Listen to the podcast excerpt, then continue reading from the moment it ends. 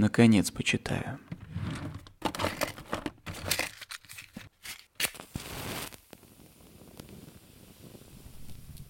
Всем привет. Это подкаст «Наконец почитаю».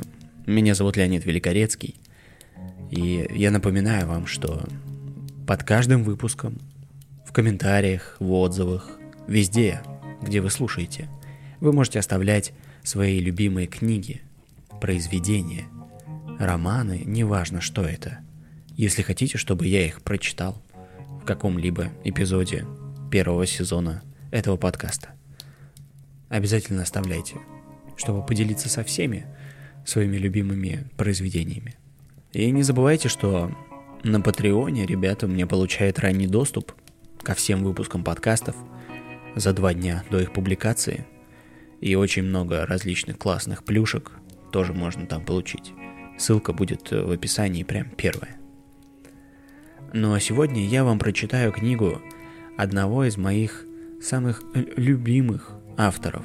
Именно после прочтения одной из его книг на моей руке появилась татуировка розы. Вы сейчас поймете, о ком я говорю. Вы уже поняли, о ком я говорю. Но будет интересно, что вы знаете про розу из его произведений, если когда-либо читали. Это Дэн Браун. Произведение называется «Происхождение». Последняя, или как любят говорить, крайняя его книга, которая вышла в 2017 году, была переведена на русский язык в 2020. Мне очень нравятся его книги, и в этой книге прям написано, почему. А, во вкладке «Информация». Произведения искусства, архитектурные сооружения, места действий, научные данные и религиозные организации, описанные в романе, существуют в действительности. Эпиграф. Нам следует отказаться от собственных жизненных планов, чтобы прожить жизнь, которая нам уготована. Джозеф Кэмпбелл. Пролог. Допотопный фуникулер карабкался по головокружительному склону. Эдмонд Кирш из окна кабинки задумчиво смотрел на зубчатую вершину горы. Издалека казалось, что каменная громада монастыря парит в воздухе, словно какая-то неведомая сила удерживает ее на отвесной скале над пропастью. Эта святыня в испанской Каталонии уже более четырех веков противостоит силе земного притяжения – неуклонно исполняя изначальную миссию – ограждать своих обитателей от современного мира. По иронии судьбы, именно они и узнают правду первыми, подумал Кирш, пытаясь представить возможную реакцию. История учит, что самые опасные люди на Земле – это божьи люди, особенно если их богам угрожает опасность.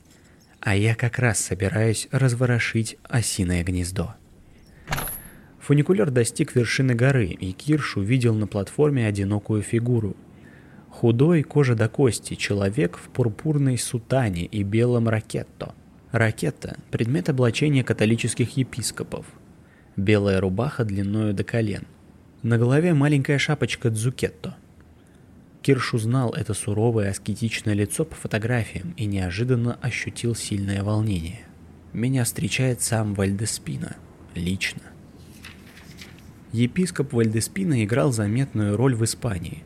Не только близкий друг и советник короля, но и один из самых влиятельных людей в стране, ярый защитник католических ценностей и политического консерватизма.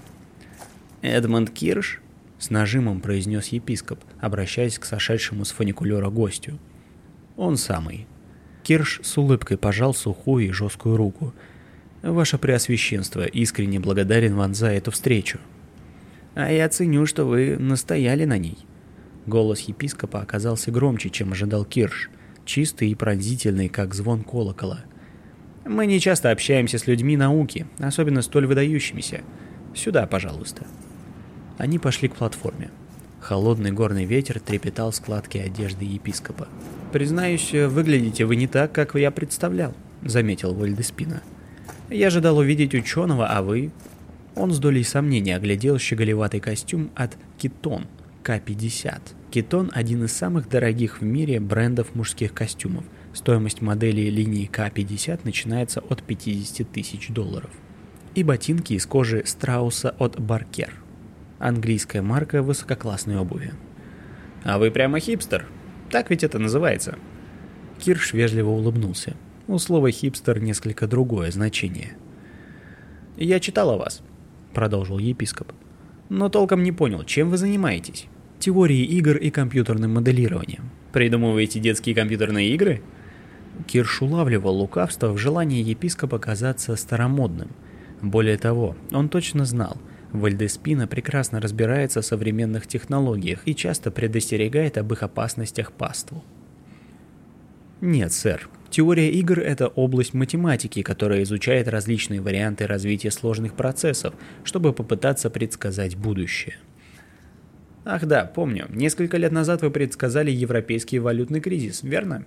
Никто не хотел вас слушать, но вы спасли положение, придумав компьютерную программу, которая помогла Европейскому Союзу буквально восстать из мертвых. Ваша знаменитая фраза «Мне 33». Именно столько было Христу, когда он воскресил Лазаря. Кирш смутился. Согласен, не слишком удачное сравнение, ваше преосвященство, но я тогда был молод. Молод? Усмехнулся епископ. А сколько вам сейчас? Около сорока? Ровно сорок. Старик улыбался. Полы его сутаны развивались на ветру. Сказано, что кроткие должны наследовать землю, но вместо них ее наследовали молодые, зацикленные на технике, те, кто глядит в экраны мониторов куда чаще, чем в собственные души. Я даже представить не могу, что у меня когда-нибудь будет повод встретиться с их кумиром, ведь вас даже называют пророком. На этот раз я был совершенно не уверен в своем пророчестве, ваше преосвященство. Когда я просил вас и ваших коллег о конфиденциальной встрече, вероятность согласия оценивалась мной всего в 20%. А я сказал собратьям, что верующий всегда может извлечь пользу, слушая неверующего. Внимая голосу дьявола, начинаешь лучше понимать Бога. Старик улыбнулся. Это, конечно, шутка, простите. Чувство юмора уже не то, и чувство меры порой изменяет. С этими словами епископ Вальдеспина двинулся дальше. «Все в сборе и ждут вас. Сюда, пожалуйста». Они шли к цитадели. Крепость из серого камня высилась на краю скалы, обрывающейся на сотни метров отвесно вниз, туда, где у подножия гор расстилался ковер леса. От высоты захватывало дух. Кирш отвел взгляд от пропасти и двинулся вслед за епископом по дорожке вдоль неровного края обрыва, мысленно готовясь к предстоящей встрече. Он попросил аудиенции у трех выдающихся религиозных лидеров – прибывших сюда на конференцию, которая только что закончилась. Парламент религии мира. Начиная с 1893 года сотни духовных лидеров, представители более 30 религиозных течений, каждые несколько лет собирались на неделю со всех концов света, чтобы вести межконфессиональный диалог – известные христианские священники, иудейские раввины, мусульманские муллы, а также индуистские пуджари, буддийские монахи бхикшу, джайны, сикхи и многие-многие другие. Своей задачей парламент видел в том, чтобы развивать гармоничные отношения между религиями мира, наводить мосты между разными типами духовности и находить точки пересечения всех верований. «Благородная цель», — подумал Кирш. Но вообще-то пустая трата времени, бессмысленный поиск случайных совпадений в мешанине преданий, сказаний и мифов. Следуя по дорожке за епископом и поглядывая на крутые горные склоны, Кирш мысленно усмехнулся. Моисей зашел на гору, чтобы услышать Слово Божье. Я же поднялся сюда совсем с иной целью. Кирш уверял себя, что его привел в Монсеррат в основном нравственный долг, но не обошлось и без изрядной доли тщеславия. Трудно отказать себе в удовольствии сказать в лицо этим святошам, что их ждет неминуемая гибель в нашей истине ваш конец. «Зная из вашего резюме», — сказал вдруг епископ, обернувшись, — «что вы учились в Гарвардском университете». «Верно. Окончил бакалавриат». «Ясно. Недавно я прочитал, что впервые в истории Гарварда атеистов и агностиков среди поступивших в университет оказалось больше, чем представителей любых религий. Красноречивая статистика, мистер Кирш». «Ну что вам сказать?» – мысленно ответил Кирш. Просто студенты с каждым годом становятся умнее. Ветер усиливался. Они подошли к серой каменной громаде. Внутри царил полумрак и витал густой запах ладана. Пока они петляли по лабиринту коридоров, глаза Кирша привыкли к полутьме, и он уже вполне сносно различал впереди силуэт епископа. Наконец они оказались у небольшой деревянной дверцы. Епископ постучал, наклонился и вошел. Кирш неуверенно переступил порог. Высокие стены прямоугольного зала были сплошь заставлены полками со старинными томами в кожаных переплетах. Приставные стеллажи, как ребра, выпирали из стен, перемежаясь с тяжелыми чугунными радиаторами отопления, которые шипели и булькали. Возникало жутковатое чувство, что это помещение – живое существо. Кирш, окинув взглядом резную балюстраду антресолей наверху и понял, куда попал – знаменитая библиотека монастыря Монсеррат, почти святая святых. По слухам, здесь есть уникальные рукописи, доступные лишь монахам, которые посвятили жизнь Богу и никогда не покидают пределов монастыря.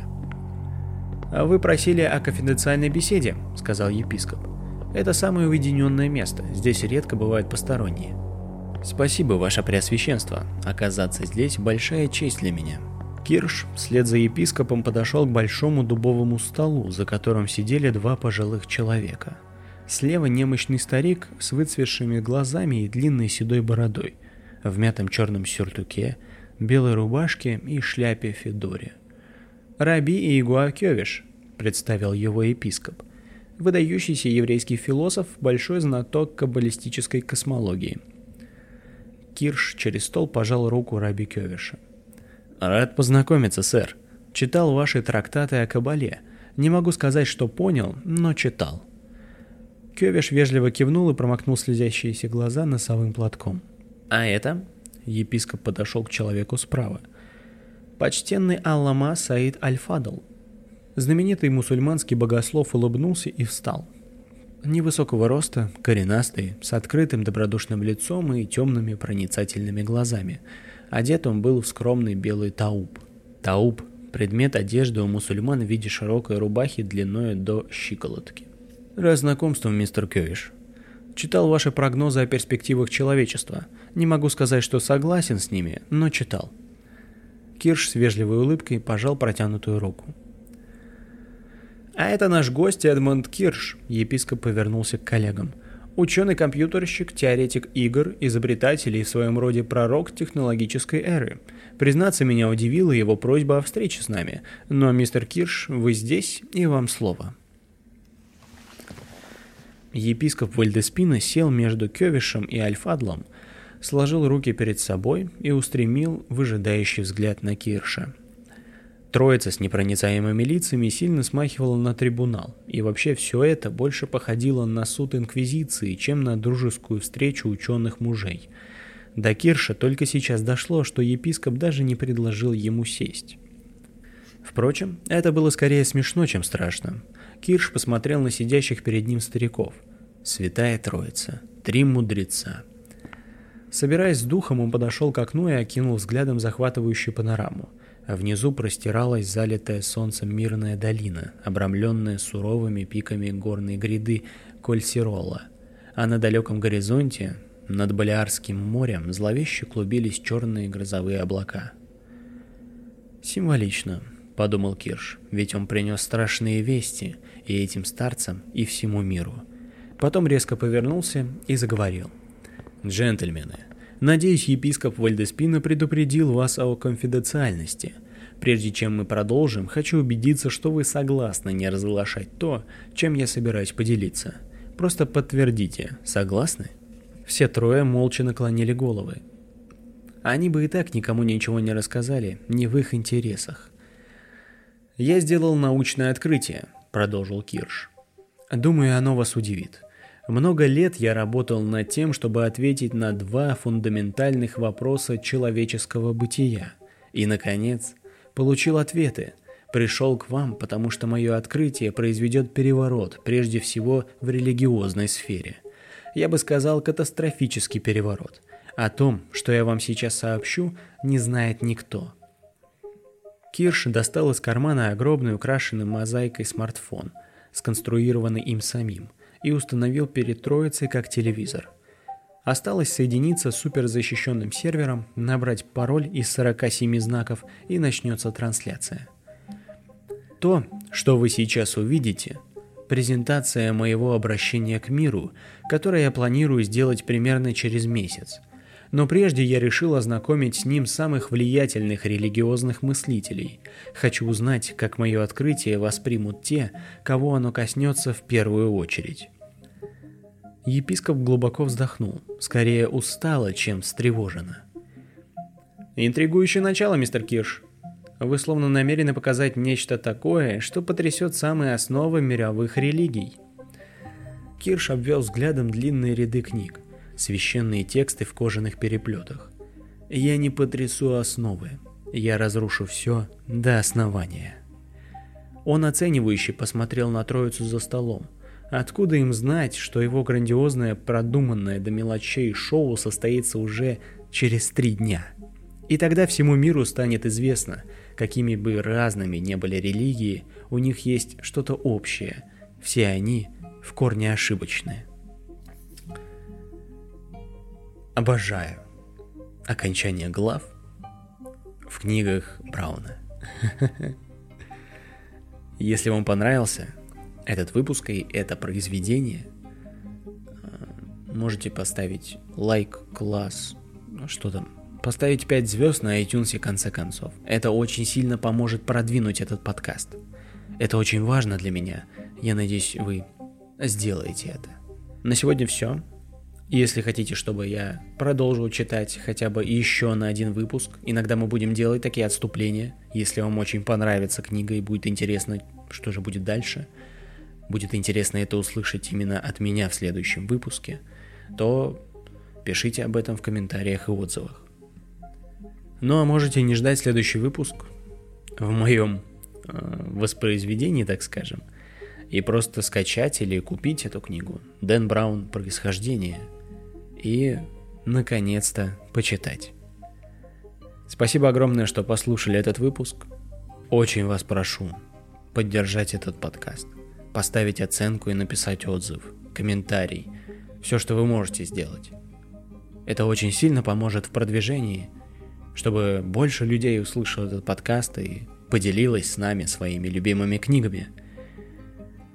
И самое главное, никакой видос на ютубе или второсортный сериал не заменит чтение. Ну а я пошел спать. Спокойной ночи и хорошего настроения. Услышимся совсем скоро.